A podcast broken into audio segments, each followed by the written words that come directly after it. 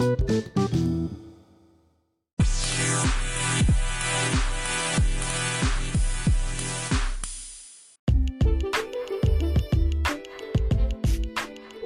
tal? Bienvenidos a Vistazo A, el programa de radio que les ayuda a conocer diferentes países y algunas características de esto, como por ejemplo sus costumbres, tradiciones, música, vestimenta, etc., con su conductor Andrés Gael Hernández Juárez. El día de hoy les hablaremos acerca de un peculiar país llamado Corea del Sur, ubicada en la parte sur de la península de Corea, en el continente asiático.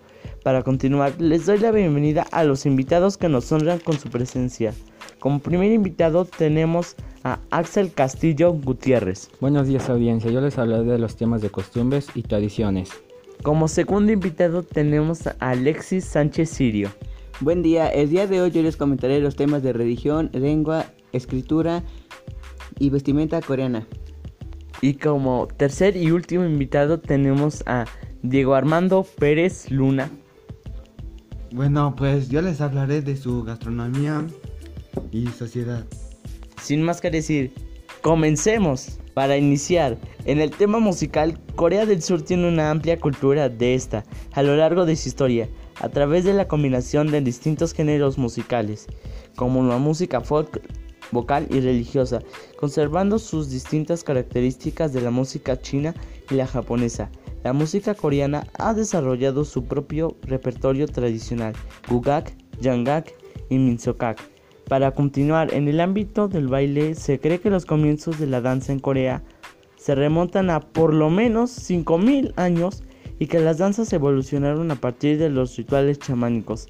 En la actualidad existe una gran variedad de danzas en Corea, que van desde la danza folclórica hasta la cortesana.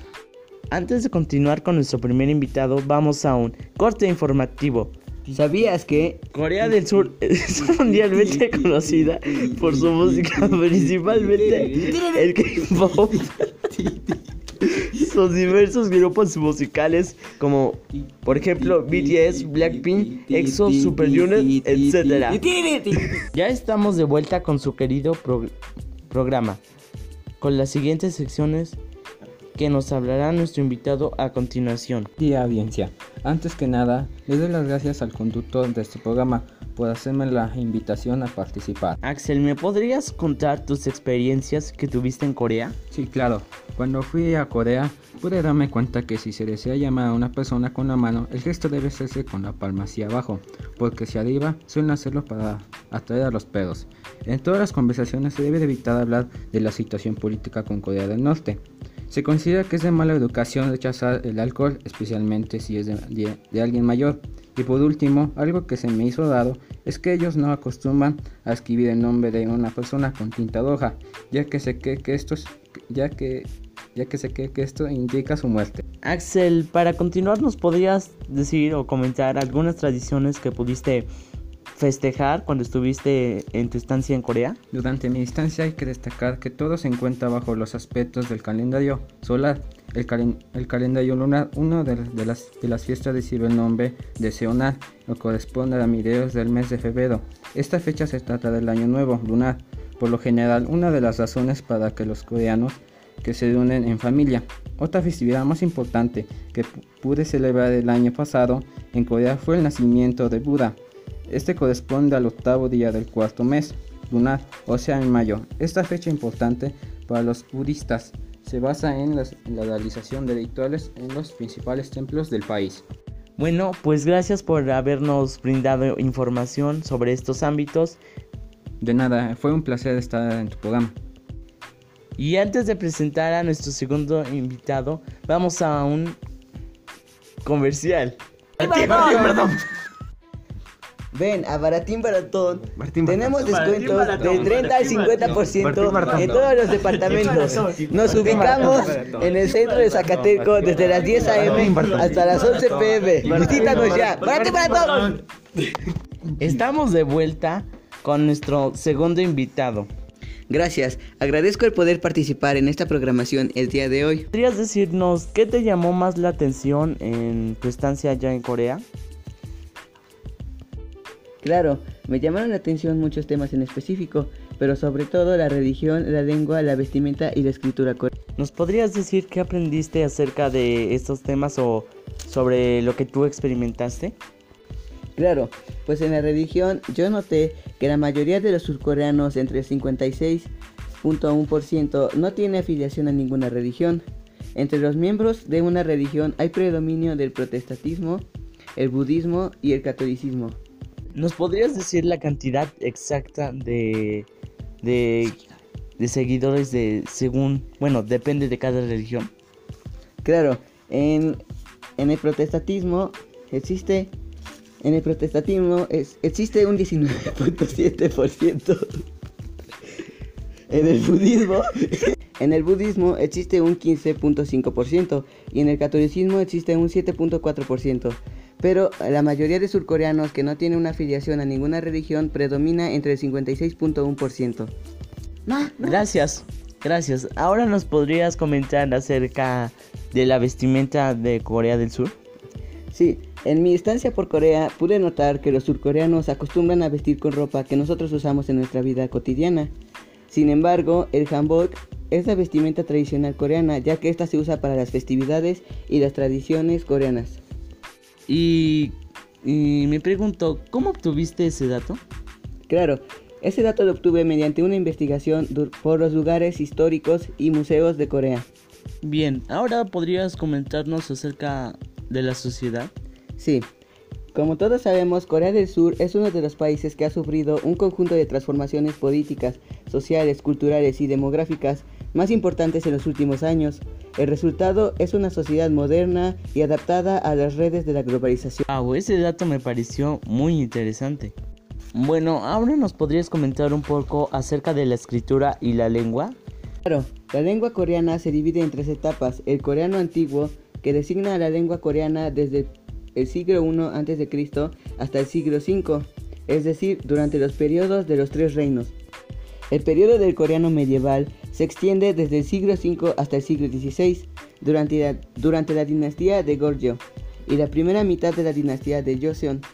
En general, la, la, invención de la escritura coreana, el Hangul, se divide del coreano medieval en dos periodos, es decir, el coreano medieval anterior y el coreano medieval posterior.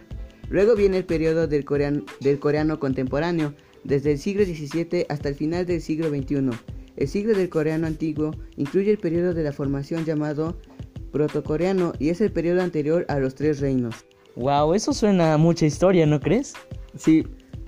Bueno, para continuar en el tema de la escritura, el Hangul fue creado en 1443 y promulgado en 1446 por el, por el rey Sejong el Grande, cuarto rey de la, de la dinastía Joseon. El origen de las letras vocales están basadas en los elementos que representan el sol y el hombre. Las consonantes tienen su origen en la representación gráfica de los órganos empleados al emitir el sonido, debido a la facilidad con la que se puede aprender el alfabeto Gracias por compartirnos tu, información. Ah, fue un placer. Bueno, y antes de presentar a, a nuestro tercer y último invitado, vamos a un comercial. Barbería El Bigote. Ven a nuestra barbería de excelente calidad y servicio. Hacemos toda clase de estilos de cortes. Nos ubicamos a un lado de la presidencia municipal de Zacatelco. Visítanos ya. Estamos de vuelta. Y bueno, vamos con nuestro último invitado. Bueno, nos supongo que pues durante todo el viaje que estuviste ahí, bueno, durante tu estancia, has de haber comido algo, ¿no? ¿De qué pudiste darte cuenta en este aspecto? Cuando pude probar su pude probar su comida, me percaté que las sopas son una parte esencial de cualquier comida coreana. En la cultura coreana, la sopa es servida como un platillo principal y al principio y al final de la comida. Y no al principio. En la cultura coreana, la sopa es servida como parte del platillo principal y no al principio o al final de la comida, como acompañamiento del arroz junto con otros banchas. Supongo que como en México, así como alrededor del mundo, no tan solo existe una sopa. ¿Nos podrías decir cuáles sopas son las más populares allá en Corea del Sur? Sí, claro. Existen cinco sopas populares que son Madgeogun. Sea mucho esto, ¿verdad, Diego? Sí, me fue difícil aprenderme este idioma. Te enseñaré cómo se dice. Te enseñaré cómo se pronuncian. Maljungung, Kimchi, Toyangung, Gomgung y Maingung. Gracias, vagos. ¿Podrías comentarnos acerca de la literatura de esta? Sí, claro. En el tema de la literatura tiene sus raíces de las creencias tradicionales y en los cuentos populares de la península coreana. Hay cuatro formas eh, poéticas tradicionales. Yanga, condiciones nativas. Pyongot, canciones especiales. Changa, poemas largos. Suga, melodías. Y por casa, versas. Y antes de finalizar a este programa de radio, vamos a un último comercial. Panadería y pastelería La Gorrona. Tenemos desde pasteles hasta panecillos. Estamos ubicados en la colonia Manantiales, Avenida Domingo Arena, sección cuarta. abrimos, abrimos desde las 3 pm hasta 8 pm. Visítanos ya. Agradezco a los invitados por asistir y compartirnos sus experiencias y conocimientos acerca de esta interesante cultura de este país. Y esperemos que les sea útil esta información para su próximo viaje a Corea del Sur. Sin nada más que decir, hasta, la, próxima, edición.